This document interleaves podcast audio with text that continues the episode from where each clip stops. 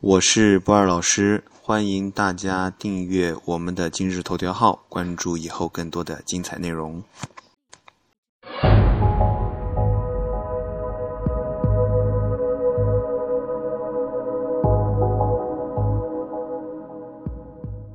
大家好，欢迎收看今天的节目，我是不二老师。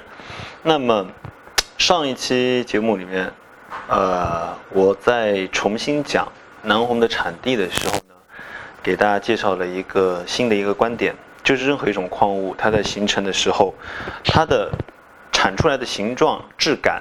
颜色等等是多样的，那么它的产地也必然是多样的。就像上一期节目里面就讲到了这个南红啊，传统认为是宝山和四川的凉山，但是后来才发现，所以因为它的地质形成是两个板块之间，呃，交界的地方都有，所以后来在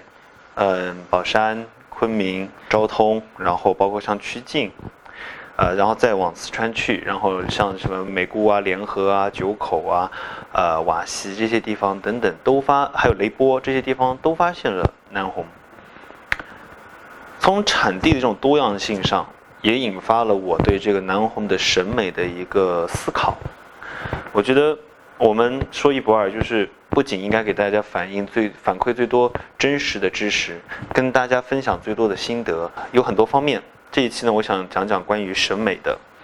嗯，这个地方先跟大家提个醒哈，呃，欢迎就是说呃添加我们的订阅号，然后或者是添加我的个人微信，然后关注呃以前或者是以后的更多的精彩内容。嗯，那么这一期讲的是关于南红的审美的一个反思。是什么呢？大家所推崇的观点都认为这个南红啊，应该是越红越好，越满肉越好。包括在前几期的讲基础知识、南红基础知识的时候，我也是这么跟大家讲的，因为这个是最传统的认知。但是随着这个南红的挖掘越来越多，各种产状、各种形状的，比如说像我现在手上拿的这一件，这种冻料的冰飘的这种，呃，这种产品也越来越多，并且真的有一些冻料的产品。或者是冰漂的，真的是让你觉得眼前一亮的这种产品越来越多之后，我就开始在思考，我们原来那种单一的审美是不是对的？后来才发现应该不是这样子。当我见了越来越多的南红之后，就发现我们应该重新去定位它，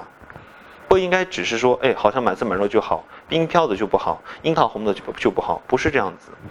这几年我见了樱桃红、冰飘、冻料等等很多很优秀的作品，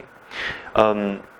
接下来有机会的话，我会带大家去四川去看看这些我说的、我所见到的这些异于以前的那种审美观，就是柿子红满满色满肉，异于这些呃审美的一些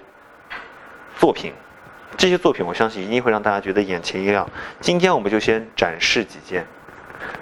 呃，这几件作品呢，今天就先跟大家展示一下，因为这个节目时长的关系，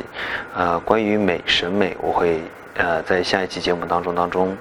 呃，单独录，然后单独跟大家讲解。欢迎大家关注我的订阅号，或者是加我的个人微信号，关注以后的内容。也欢迎大家留言提问，或者是呃加微信号之后跟我互动。